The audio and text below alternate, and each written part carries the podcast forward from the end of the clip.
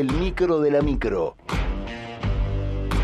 Bizarraf deja su lugar de confort, que es Twitter, y se mete de lleno en los micrófonos de Urbana para hablar de política local. Aquí se trabaja.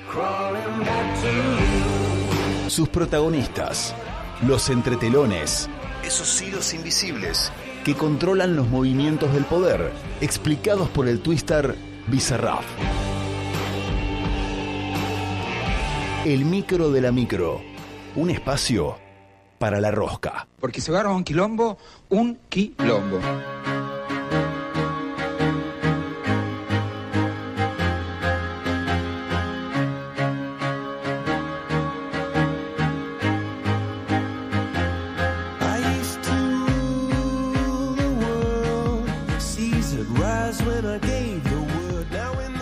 Campaña electoral de Nayib Bukele. Un hipster de 37 años, con un discurso progre en sus principios, eh, se podría decir que iba por el lado del verso, ¿sí? Y que terminó siendo presidente electo, electo de la República del Salvador. Ni más ni menos. Esta columna, la quinta del micro de la micro, va a ir dedicada a él. ¿Sí? Un dirigente político que supo escuchar a su población, supo adaptar su discurso a esas necesidades y con solo 37 años llegó a la presidencia del Salvador. Nayib Bukele, salud, rey. Buenas tardes, José. ¿Cómo le va, señor Bizarraf? ¿Bien? Bien, muy bien. Arroba Bizarraf en Twitter. Arroba Bizarraf en Twitter. Muy bien. ¿Cómo es vivir en Twitter? ¿Es cómodo? ¿Es Es incómodo? cómodo, es cómodo porque generalmente es el sillón. Está bien. Entonces es bastante Está cómodo bien, Twitter, es, sí. es- es un buen lugar para vivir. Sí. Bueno, ¿cómo estás? Bien, bien, acá estamos con, con una nueva columna. Los dos recuperados. Estamos, sí, más o menos. No Sí. sé si alguna vez estuvimos recuperados. Mm, Eh, pero bueno, bueno. pero ponele. Algo así. Bueno, ¿qué tenemos para hoy? Eh, semana a semana pasa de todo. eh, hay visitas en Bahía, digo, a nivel nacional pasan cosas. eh, no puedes estar quieto nunca. Tenés Menos que estar mal, siempre atento. menos mal que dijimos que eh, lo que pasaba hoy, mañana podía ser Exacto. otro escenario. Es Porque una, es una columna que caduca rápido. caduca a las 24 A horas. las 24 horas. Sí. ¿Qué va? Es así como esos mensajes, ¿viste? Es Sí, como- eso. como un El- Telegram. claro, el temporario de 24 El horas. temporario. Exacto. Sí. Bueno, hoy vamos a estar con una frase de Mario Cuomo, ex gobernador de Nueva York, que ya en su faz de analista dijo que los políticos hacen campaña en verso pero gobiernan en prosa. A ver de nuevo. Los políticos hacen campaña en verso Sí. pero gobiernan en prosa. Por eso es que comenzamos dedicándole la columna a Bukele, tan de moda por hoy en día, ¿sí? Porque hizo una campaña, si se quiere, en verso. El verso nos trae a una cierta seducción, a un cierto romanticismo, a la parte bonita, ¿sí? Donde justamente se busca que el electorado Compre. compre y sea seducido a través de un discurso de actitudes, de distintas medidas y de distintos proyectos. ¿sí? Pero justamente el que gobernó Nueva York después dijo que se gobierna en prosa. La prosa nos trae más a lo concreto, a lo real, a lo que termina ocurriendo realmente. ¿sí? Y hoy Bukele, en uno de los lugares, eh, ya de por sí, la población de América Latina es una de las más violentas del, del mundo, o sea, la más violenta, ¿por qué? Porque engloba al 8% de la, de la población mundial, América Latina, solamente, pero tiene el 37% de los homicidios a nivel mundial. O sea que es extremadamente violenta. Esto obviamente se puede unir o linkear con las necesidades que pasa eh, la, la sociedad y que se terminan determinando en que mm, haya menos educación, haya menos poder adquisitivo y bueno, esto trae este alto porcentaje de homicidios. ¿Qué hizo eh, Nayib Bukele? Fue presidente de El Salvador con un discurso en verso y terminó gobernando en prosa, teniendo hoy eh, quizás una de las más cuestionadas por mm, todas las instituciones de, de derechos humanos, políticas de seguridad, Sí. pero Bueno, con una alta se- aceptación. se viralizaron en, en las redes sociales, en los medios de comunicación, esto, ¿no? De los traslados de los presos, eh, todo de, de una forma, eh, los pelan, les ponen una ropa en particular, los llevan corriendo, agachados a los palos. Digo, sí, generó eso, una totalmente sí. extremo. Bueno, Sí. él, en El Salvador estaban las maras, ¿sí? Estas especie de tribus de, de- de- de pandillas que aterraban a toda la población. Hoy eso se redujo en casi un 70%, con lo cual podemos decir que eh, haber hecho la campaña en verso y terminando gobernando en prosa con este tema de mano dura le dio resultado. ¿Y por qué lo linkeamos esta frase y este ejemplo de Bukele?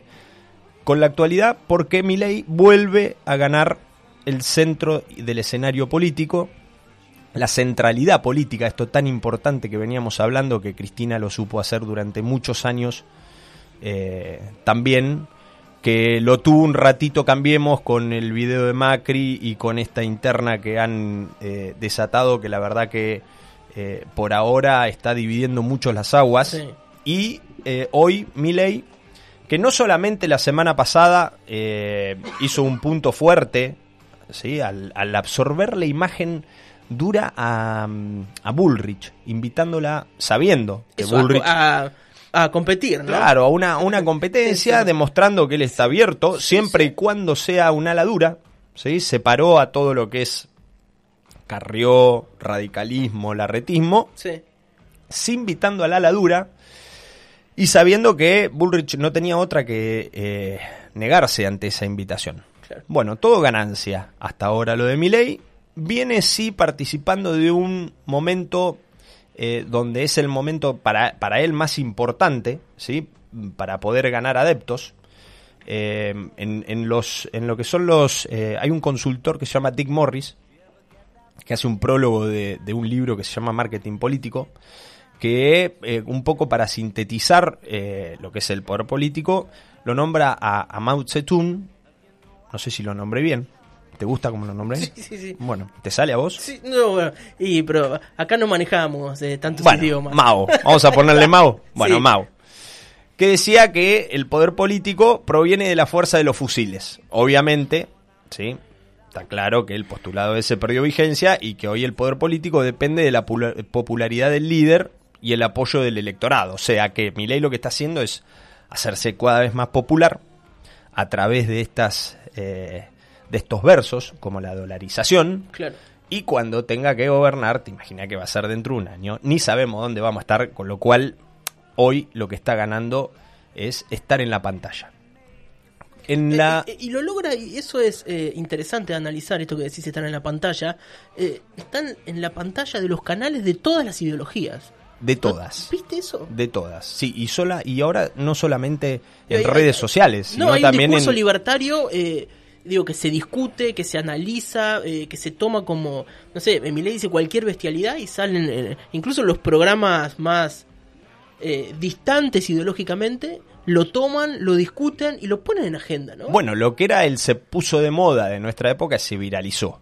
Ahora. Se viralizó, Y Milei sí. se, vira- se viralizó. Sí, sí. Entonces creo que está aprovechando eso. Hay una anécdota de cuando gana la presidencia de los Estados Unidos Ronald Reagan, que eh, también te gustó como dije Ronald Reagan, Reagan. Reagan. Sí, está para Que- la CNN. que eh, a los dos días de ser elegido presidente de los Estados Unidos, una cadena de, de noticias de, de Nueva York le saca todo un compilado donde él tenía muchas contradicciones en su discurso. ¿Sí? Automáticamente mandó a las- al, al ministro de Comunicación a, a triplicarle la pauta. Entonces, en la cadena de noticias se preguntaban qué había pasado. Y les dijo que Ronald Reagan estaba muy contento porque lo habían mantenido en pantalla durante casi 60 minutos con el compilado de noticias. Que no le importaba lo que decían las noticias, sino que estaba muy bien en las imágenes que aparecían, que le se veía muy bien. Y por eso estaba contento. Entonces, de ahí un poco este proyecto de dolarización que ahora están todos tratando de explicar. Claro. Y la verdad que no hay nada que explicar porque no se sabe dónde vamos a estar el día que gane mi ley o que gane el que gane y lleve ese proyecto a, a tratar al Congreso primero, a tratar de que sea real. Entonces, ante una estrategia muy interesante de lo discursivo, logra ganar mucha popularidad y ganar nuevamente en la semana política la centralidad. Y así seguir creciendo. ¿Por qué? Porque se viene el cierre de listas. Sabemos que los cierres de listas definen muchas cosas, ¿sí? sobre todo quiénes van a ser los candidatos. Hoy el único instalado es Milei como candidato a presidente, porque no tiene nadie en su espacio que pueda... de- Estar sobre él, digamos. de hecho, se vio en las elecciones de Neuquén, que fueron este fin de semana, donde tampoco hubo un cambio de época. El MPN sigue gobernando, es una división dentro del MPN donde mm, también veía que algunos decían después de 60 años, bueno, nunca hubo una elección con vaca muerta en el medio. Entonces, claramente no es la misma elección de hace 60 años. Claro. ¿sí? Es otro contexto. Es otro contexto, Sí. hay teca de por medio.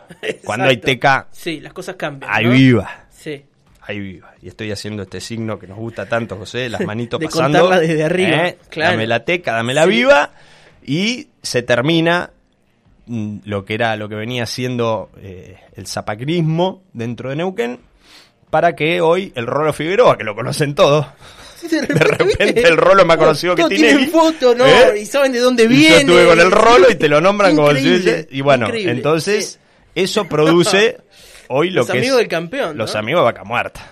los amigos, los amigos de Vaca Porque el Muerta. rolo podrá ser muy carismático, pero el campeón es Vaca Muerta. Entonces, creo que sí tenemos un cierre de lista especial, que lo venimos diciendo, que va a ser muy esquizofrénico, Sí. con saltos mortales que vamos a ver de un espacio al otro. De hecho, yo veía, el fin de semana tuve la suerte de salir a caminar un poco por el Paseo de las Esculturas. Sí. Donde hubo bastante afluencia de público y veía un espacio, ¿sí? Que hasta hace no mucho eran todos radicales. Ahora haciendo campaña por el PRO. No, los vi. Yo ando mucho el sábado de la mañana por el centro y me saludé con ellos. Bueno, y vos decís, Me, ¿cómo me estos quisieron, pibes? me quisieron ¿Cómo tirar estos- un volante y de repente hicieron como ¿Cómo estos pibes que estaban ¿Viste? pintados rojo? Esto es impresionante. En meses están pintados amarillo. amarillo. Parecen minions. El poder, rey. Es el poder, ¿no? Es el poder. Eh, Visa, estuviste, es más, hiciste una columna desde allá medio de emergencia, estuviste en Montermoso mientras estaba saliendo con nosotros, eh, andaba eh, Insaurralde por ahí. ¿Qué viste? Que estuviste ahí muy cerca eh, de ese cónclave. Qué lindo es Insaurralde. No sabes qué lindo es Insaurralde. Lo, lo vi en campaña, estuve muy cerca de él Sí, en campaña. ¿Cuándo fue? ¿Qué año fue? es- 2000, eh, 2015. Viste que todos decían, ah, está con la serio, porque... No, no es lindo. es- ¿2013? ¿Tanto tiempo pasó? Sí, pasaron 10 años. Oh, claro, Insaurralde 2013. Pasaron 10 años. Te y Matías Italiano siendo eh, candidato a primer concejal. Ha pasado de todo en esta ciudad. ¿Qué, qué ciudad de oportunidades, ¿no? No quiero Qué ciudad de oportunidades. Claro, Sí. sí, sí, es una ciudad de oportunidades Sí. Bahía Blanca. Sí. Puerta a puerto y lo que se te ocurra del sur argentino. Impresionante. Sí. Sí, bueno, en ese sentido, en ese sentido, lo que tenemos que entender es que va a ser un cierre violento. Sí, con mucha violencia visual, con mucha violencia política, ¿por qué? Porque no es más, eh, a ver, hasta ahora el cierre más picante que hemos vivido en la ciudad fue el del 2011. ¿Sí? Un poquito más atrás todavía, Cuando en claro. la chacarera se En juntan la chacarera. en la chacarera Era- sí, era claro el lugar de que ahora tiene un nombre más, eh, más ayornado, más Praga se llama, Praga se llamaba, Claro. mira, le había perdido el ritmo. de en cómo nombre se- de capital internacional. Está perfecto, está perfecto. ¿Cómo estoy? Te, cuento, Me ¿no? gusta, me gusta. En la chacarera se juntaron Damaso Larraburu y Cristian Brestentin. Los dos solos. Mesa entrando a la derecha. No iba ni el choto a la chacarera, no había nadie. Ya no iba nadie, ¿no? No iba nadie. Estaban ellos dos. Sentaditos. Un miércoles a la noche, el sábado era el cierre de listas. Brestentin va con una lista. ¿Sí? Donde... ¿Esto está chequeado? Esto está chequeado. Soy, eh, si, si No, hay- está si hay un juicio, soy testigo, Rey. Listo, listo. Bueno. Número uno en la lista, Ramiro Villalba. Entonces, Esa es la de Brentenstein. Esa es la de. La Raburu sin lista. Así, Con lo opuesto. con lo opuesto. Viene la entraña, viene la molleja, viene el chori. Ya cuando viene el vacío, empiezan a puntear. Y todas las listas se arrancan de atrás para adelante. Claro. Se arranca ya por el puesto 7-8, baja 6-5. Ya el 4-3 se empieza a picar porque sí. por ahí anda el sindicalismo siempre. Claro. ¿Sí? ¿Eh? Sí, sí. Y el 2-1 es el momento más tenso de la negociación. Claro. Cuando llega el momento, Braintende le dice, mi candidato es Ramiro Villalba.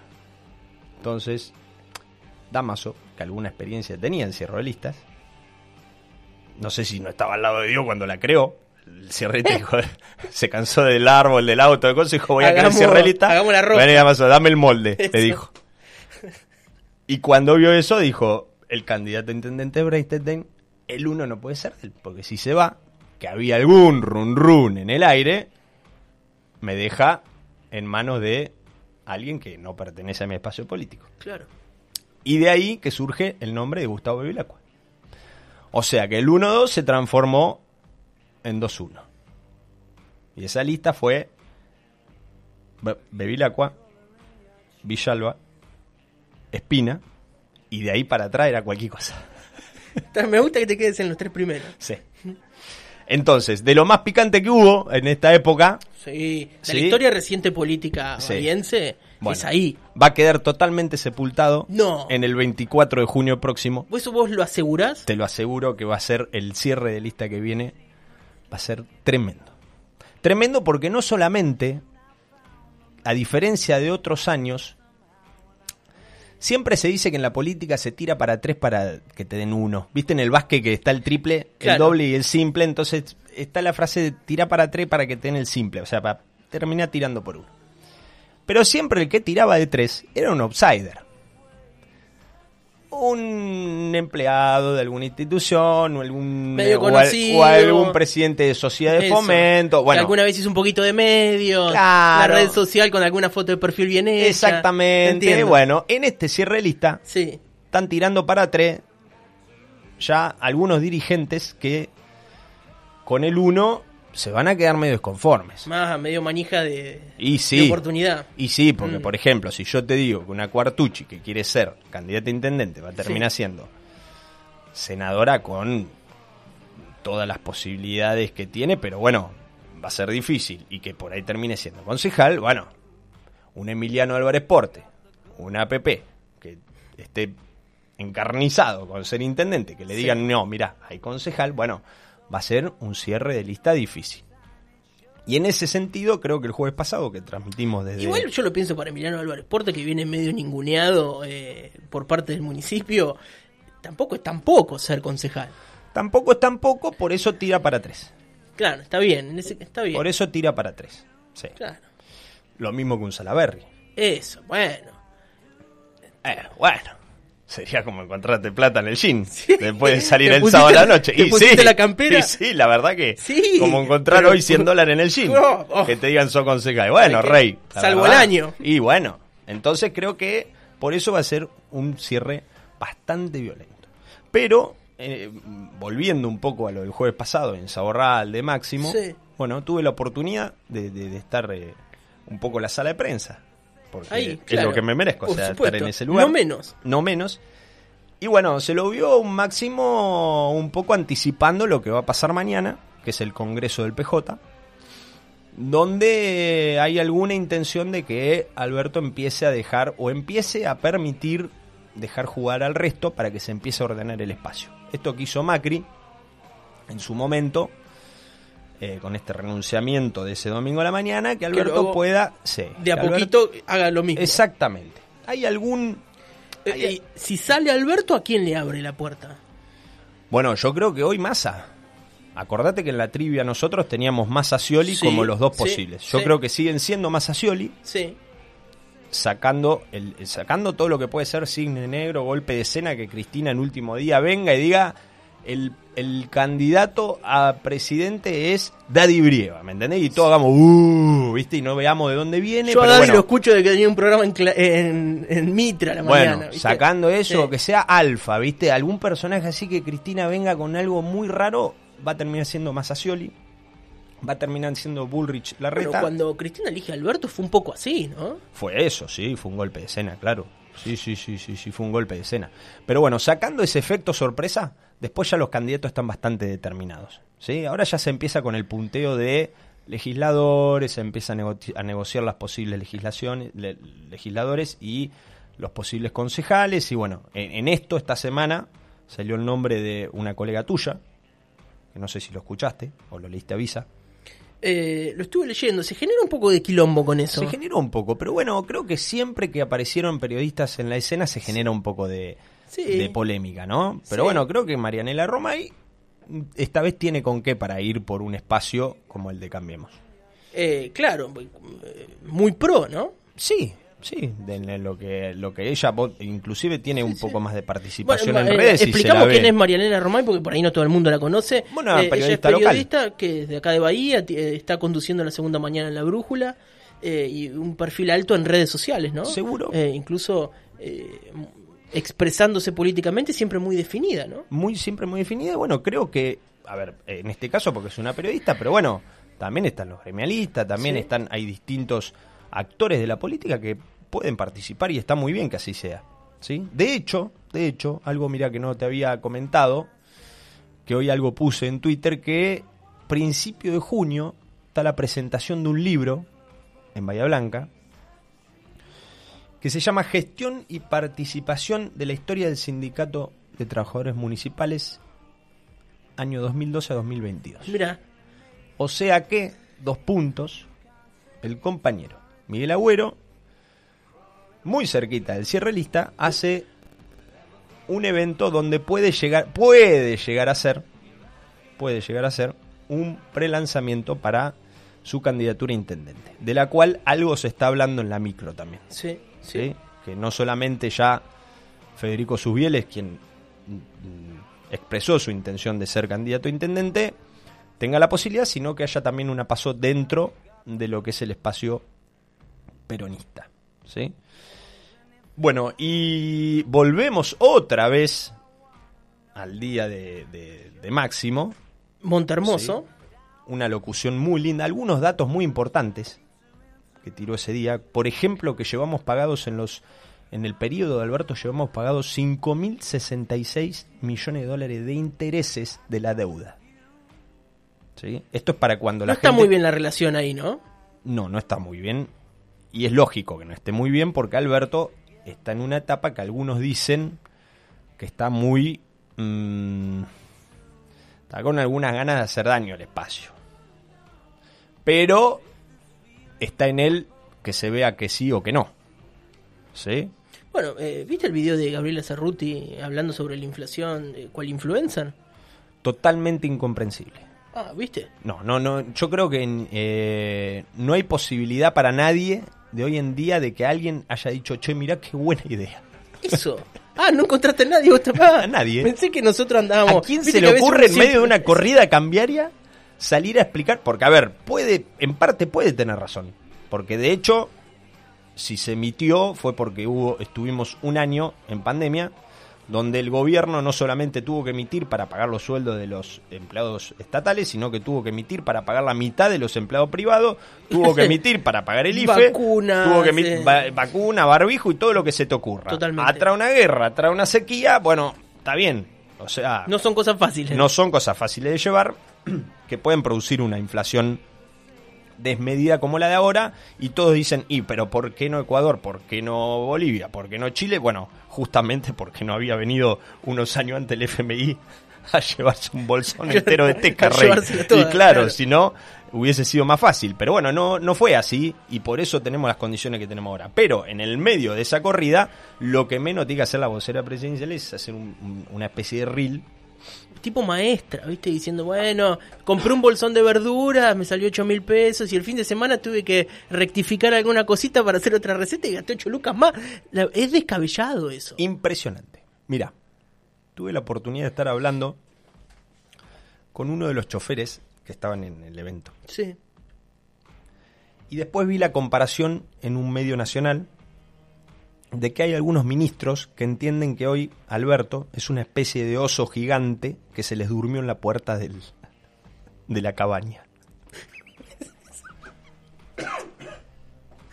Hermosa comparación. Y dice, está llegando el invierno y tenemos que ir a buscar la leña. y Claro, está el y oso está el oso dormido en la puerta. Claro.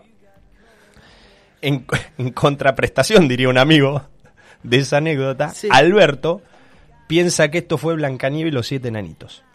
Ah, Blancanieves se fue, que es Cristina, quedaron los siete enanitos, pero él es el único enanito que tiene bastón y teca. Claro. Así que manda él en- dentro sí, de los enanitos.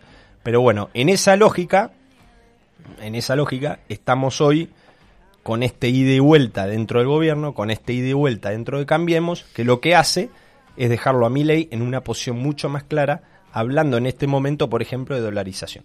Y la gente que no tiene órgano más sensible que uno verde, que está acá, que se llama dólar, compra y lo lleva a una popularidad que nunca había tenido Milei y que por hoy en día hace que sus seguidores estén muy esperanzados de que pueda ganar la elección. Visa, ¿tenemos algún punteíto? ¿Te metiste ahí con concejales? La semana pasada te pregunté, me dijiste, todavía es muy temprano. Una semana después tiraste un nombre ya.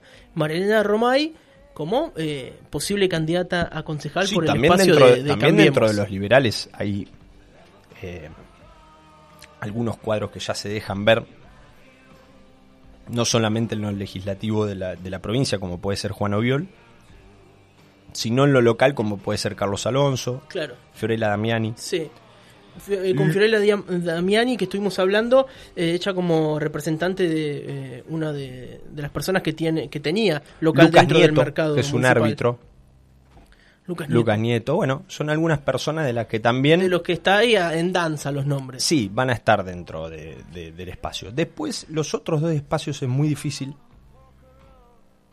Porque Cambiemos va a tener que negociar mucho para llevar un único candidato. Claro. Y eso está. va a ser, y eso va a hacer que quede menos lugar.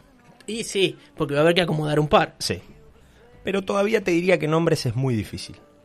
Federico Tucat es Sí. uno que puede llegar a volver al consejo. ¿En serio? Mira.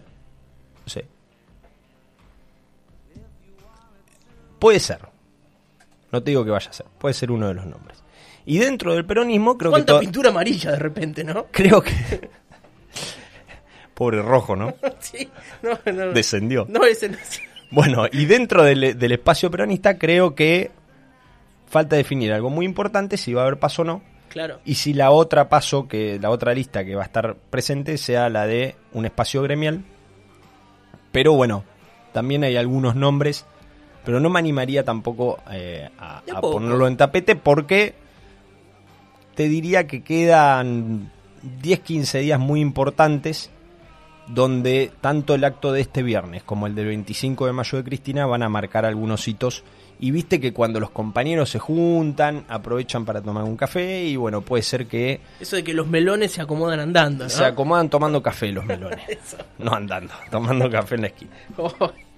Eh, y estuviste muchas veces ahí. 11, 11. 11 Está muy bien. surrealistas. Está muy bien. Sí. Pisa, ¿alguna cosita más? Algo. eh, que- eh, en, en la semana, ¿qué podemos esperar de acá en los próximos días? ¿Va a haber alguna alguna cosita, algo que nos llame la atención? Una cosita muy a chiquita. Ver, déjame algo ahí para. Algo que te dejo así muy Sí. chiquito. Hombre muy cercano a Massa. Sí. Te diría que familiar. Familiar de masa. Sí. Sí. En un café, justamente, con otro analista político, le preguntó del proyecto de Sergio Presidente cuándo se lanzaba. Y le dijo, ¿no te pareció raro que Axel no adelante las elecciones? En provincia, como cuando todo daba por, por hecho que era mucho más beneficioso, se iban Claro. a ganar muchas más intendencias. Sí, sí. Y le dijo, me pareció raro, ¿por qué? Porque hay algún proyecto de Axel Presidente más a gobernador. Invertir ahí. Esa es la cosita que te dejo para que analices esta semana. Visa, muchísimas gracias. Le decimos a la gente que está escuchando. Después va a poder encontrar esta columna, el micro de la micro, en nuestra cuenta de Spotify. Por supuesto que subido a la página web y rebotado en las redes sociales y en arroba bizarraf. Muchas Arroba gracias. Bizarraf. Ahí está. Eh, ¿Cómodo el sillón? ¿Tenés un especial? No, bastante ratón. ¿Medio ratón? sí. Medio ra- Está ratón. ¿no? Está- Es que lo compré usado. Lo compraste usado. Viene ¿no? con el molde del que estaba anterior y se ve que era medio pesadito y se me está complicando. Visa, gracias. Gracias a ustedes. Esto fue el micro de la micro. Él es arroba bizarraf. Cause there's this tune I found that makes me think of you somehow, and I play it on repeat until I fall